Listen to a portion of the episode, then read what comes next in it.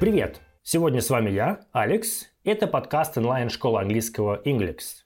Вместе мы будем заряжаться английским, учить актуальную лексику из фильмов и сериалов, узнавать работающие приемы в изучении языка и разбирать его особенности. Так, в легкой и доступной форме вы будете совершенствовать английский с каждым выпуском. So guys, are you ready? Let's start! Друзья, наверняка вы слышали миллион раз эту фразу от ваших учителей английского языка. Помните про порядок слов в английском предложении. Или в английском предложении всегда прямой порядок слов. И на самом деле они правы, ведь недостаточно просто знать, как переводится, скажем, 10 слов на английский язык, чтобы составить предложение. Очень важно расположить их в правильном порядке. Иначе вас просто не поймут, либо ваше предложение прозвучит довольно странно и вообще будет неграмотным. А вообще, что такое прямой порядок слов? Это когда мы начинаем с подлежащего, то есть кто или что главное в предложении, и на втором месте у нас сказуемое, то есть какой-то глагол, какое-то действие. Что этот главный делает? А потом уже все остальное. И на самом деле нам с вами, жителям СНГ, порой очень сложно оценить всю важность порядка слов. Ведь, скажем, русский язык нас ничем не ограничивает. Мы можем как угодно составить предложение, и это будет правильно, и мы с вами поймем друг друга. А вот в английском так делать нельзя. По крайней мере, на начальных этапах. Поэтому, когда вы только начинаете учиться строить предложения на английском языке, не ориентируйтесь на русский. Это будет только мешать. Давайте разберем пример. Допустим, I watch films every day. Я смотрю фильмы каждый день. I, подлежащее watch, сказуемое. Я смотрю. И потом все остальное. Films every day. Это и есть прямой порядок слов. А давайте сравним с русским. Значит, я смотрю фильмы каждый день. Мы так говорим. А как еще можно? Смотрю я фильмы каждый день. Смотрю фильмы я каждый день. Каждый день я смотрю фильмы. Каждый день фильмы я смотрю. Слышите, масса вариантов. Я меняю местами слова, и все нормально звучит, это правильно, вы меня понимаете. Поэтому запомните, в английском языке прямой порядок слов, подлежащее, сказуемое, потом все остальное. Кстати, а вы знаете, почему так происходит? Почему в английском должен быть прямой порядок слов? А ведь дело в том, что в русском мы меняем сами слова, добавляем окончания, этим показываем, как они связаны в предложении. А в английском ведь слова практически не меняются. И поэтому порядок слов это единственный как бы, способ показать, что с чем связано логически. Ну, допустим, предложение «Я дал книгу другу». I gave a book to my friend. Да? Я дал. I подлежащее gave это сказуемое, глагол, да? I gave, потом все остальное. A book to my friend. Прямой порядок слов. В русском я дал книгу другу. Но также мы можем сказать другу я дал книгу. В принципе, это нормальное предложение, да? Другу я дал книгу. А вот в английском как будет? Friend, I gave a book. Друг, я дал книгу. То ли я друг, то ли я другу дал. Вообще непонятно. Почему так происходит? Ведь в русском, как я уже сказал, мы можем менять сами слова. Мы поменяли слово «друг» на «другу». И это слово «другу», окончание да, у этого слова, помогает нам понять, в чем суть, как этот друг относится ко мне, да, то, что действие направлено на него. В английском слово friend не меняется, и только порядком слов мы можем показать смысл, логику предложения. И сейчас я вам дам самые основные, самые базовые такие формулы, шаблоны для составления предложений на английском языке. Значит, первые две вещи вы уже поняли. Подлежащее и сказуемое. Подлежащее это что? Это либо какое-то местоимение, допустим, I, you, he, she, it, they, либо существительное, может быть имя, Алекс, Боб, Джессика, либо любое вообще существительное, car, time, weather, sofa, все что угодно. А сказуемое это какой-нибудь глагол, например, to work, to have, to like, to hate, to sleep, to give – в общем, все что угодно. Ну, теперь давайте скомбинируем эти слова и сделаем какие-то простые предложения. Допустим, I work. Я работаю. I подлежащее, work сказуемое. Вот оно. I work. Или Bob спит. Bob sleeps. Да, Bob это подлежащее, sleeps это сказуемое глагол в форме present simple. Либо время летит. Time flies. Тоже time подлежащее, flies сказуемое. Time flies. Но на самом деле в английском языке очень часто сказуемое может быть из двух или трех частей. Это зависит от того, какая форма глагола использована, какое предложение, отрицательное, вопросительное и так далее. Ну, допустим, я сейчас работаю. I am working, да? I am working. Am working показывает, что я прямо сейчас это делаю. Вот оно, видите? am working – это сказуемое. Два слова, но это одно сказуемое. Или, допустим, Bob has slept. Has slept – это сказуемое из двух частей. Has – вспомогательный глагол, slept – основной в третьей форме. Bob has slept. Поняли, да? Это самые базовые предложения. На самом деле, редко предложения состоят из двух-трех слов. Чаще мы даем дополнительные детали, что-то еще рассказываем. Поэтому на третьем месте после подлежащего и сказуемого идет дополнение. Это о ком или о чем еще мы говорим. Ну, допустим, Мэри любит яблоки. Mary likes apples. Вот, Мэри подлежащая, likes это сказуемое. Что она там любит? Яблоки. Мы еще про яблоки говорим. Вот яблоки, apples, это и есть дополнение. Или у него есть машина. He has a car. He подлежащее, has сказуемое, a car дополнение. Или же they called me. Они мне звонили, да? They подлежащее, called сказуемое, me в данном случае дополнение. А что еще встречается в предложениях? Ну, допустим, место или время. Да, мы говорим про какое-то место или время. В этом случае это ставится в самый конец. Предположим, I work from home. Я работаю из дома. То есть I подлежащее, work сказуемое, и откуда я работаю, это место, это в конец, from home. Или же я работаю из дома каждый день. Тут уже и место, и время. I work from home every day. То есть сначала мы поставили место, I work from home, а потом уже как часто every day. Либо можно сказать He had a car last year. He подлежащее, had сказуемое, a car это дополнение, last year это уже время, да, в прошлом году у него была машина. Плюс еще мы можем уточнить, как, каким образом кто-то что-то делает. Это тоже ставится в конец. Время летит очень быстро. Time flies very fast.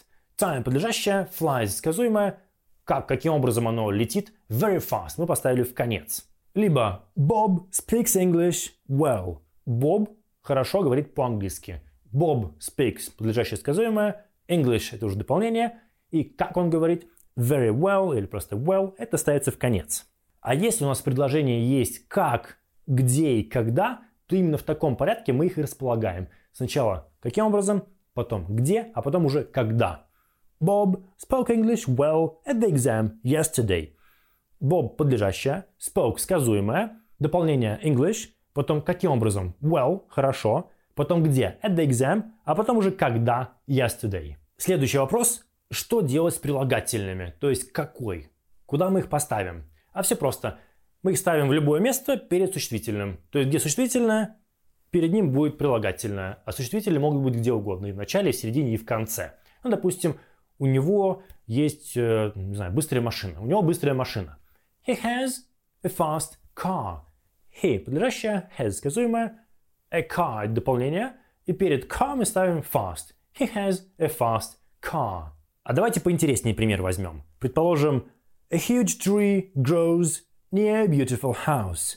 То есть a huge tree, большое дерево. Вообще дерево tree это подлежащее, но есть еще большое, поэтому huge ставится перед tree. A huge tree, потом grows это сказуемое. И где? Near a beautiful house. Около дома. Дом, перед ним прилагательное. Beautiful house. Дом какой? Красивый. Получается у нас a huge tree, a beautiful house – Huge, beautiful – это прилагательные, которые стоят перед существительными. И это были самые простые базовые предложения с прямым порядком слов. Давайте подведем такой подытог. На первом месте у нас подлежащее, то есть кто или что главный. На втором сказуемое, что этот главный делает. Третье у нас дополнение, то есть о ком или о чем еще говорится в предложении. И потом уже мы говорим как, где, когда. Плюс прилагательное мы ставим перед существительным, а это может быть в принципе где угодно. Вы это уже поняли. Чтобы закрепить, давайте переведем предложение. Вчера я купил крутую футболку. Ну, давайте сами. Вчера я купил крутую футболку. С чего начинаем? Я купил, правильно?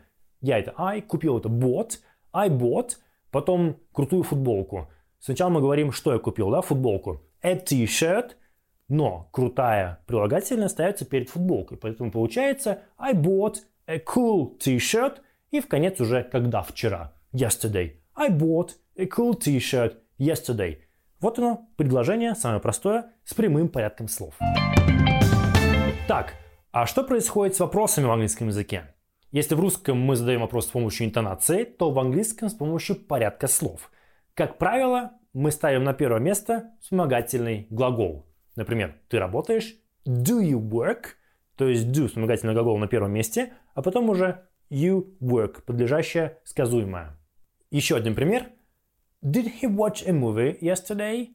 Did he watch? Опять же, на первом месте у нас вспомогательный глагол did, потом he watch, и потом все остальное a movie yesterday. Здесь все понятно. Но а что делать, если у нас есть вопросительное слово? Например, why, when, where и так далее.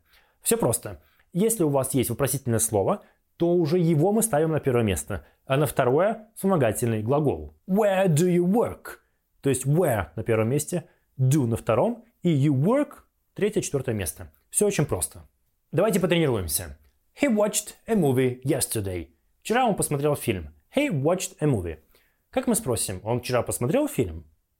Did на первом месте. Did he watch, потом подлежащее сказуемое, did he watch a movie yesterday? А если мы уточним, когда он посмотрел фильм? When did he watch the movie? Понимаете, да? Сначала when, потом did, потом he watched the movie.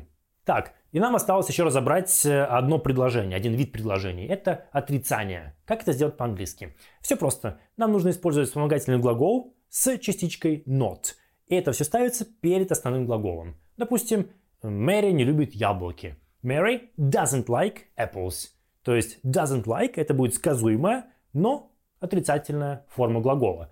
Doesn't, does not like apples. Или, допустим, they didn't call me yesterday. Они мне вчера не позвонили. They подлежащее did not call. Didn't call. Это сказуемое глагол call в отрицательной форме, прошедшее время. They didn't call me yesterday. Друзья, и все это время я рассказывал про полноценные глаголы. Например, call, work, like, have и так далее. Но в английском языке есть один глагол, который очень часто используется, и он особенный. Я говорю про глагол to be – быть. Почему он особенный? Ну, во-первых, саму форму to be вы увидите редко. Чаще он меняется, и вы, скорее всего, его видели в таких формах, как am, is, are, was, were, will be, been. Именно так он часто предстает перед нами в предложениях. Что еще особенного? При вопросах ему не нужны помощники. Он сам их умеет делать. Давайте на примерах. I'm at home. Я дома. Или he's hungry. Он голодный. They are from the United States. Они из США. Заметили? В английском сохраняется прямой порядок слов в предложении. Везде есть глагол на втором месте. Глагол be, он на втором месте. А в русском вообще глагола не было. Да, потому что это русский язык. Мы здесь можем все что угодно говорить, даже без глаголов. Но в английском без глагола нельзя. Поэтому, если у вас глагол be в английском языке, то он идет на втором месте. В русском же предложения могут быть вообще без глагола. И как я уже сказал, при вопросе он перемещается на первое место. Допустим, он голодный. Is he hungry? Было he is hungry, он голодный. А при вопросе is he hungry? А отрицание he is not hungry. Добавляем not прямо к глаголу be. He is not hungry. Или, допустим, они из США. Are they from the United States? Are they from? Утверждение было у нас they are from. Вопрос are they from? И отрицание то же самое not к глаголу are. They are not from the United States.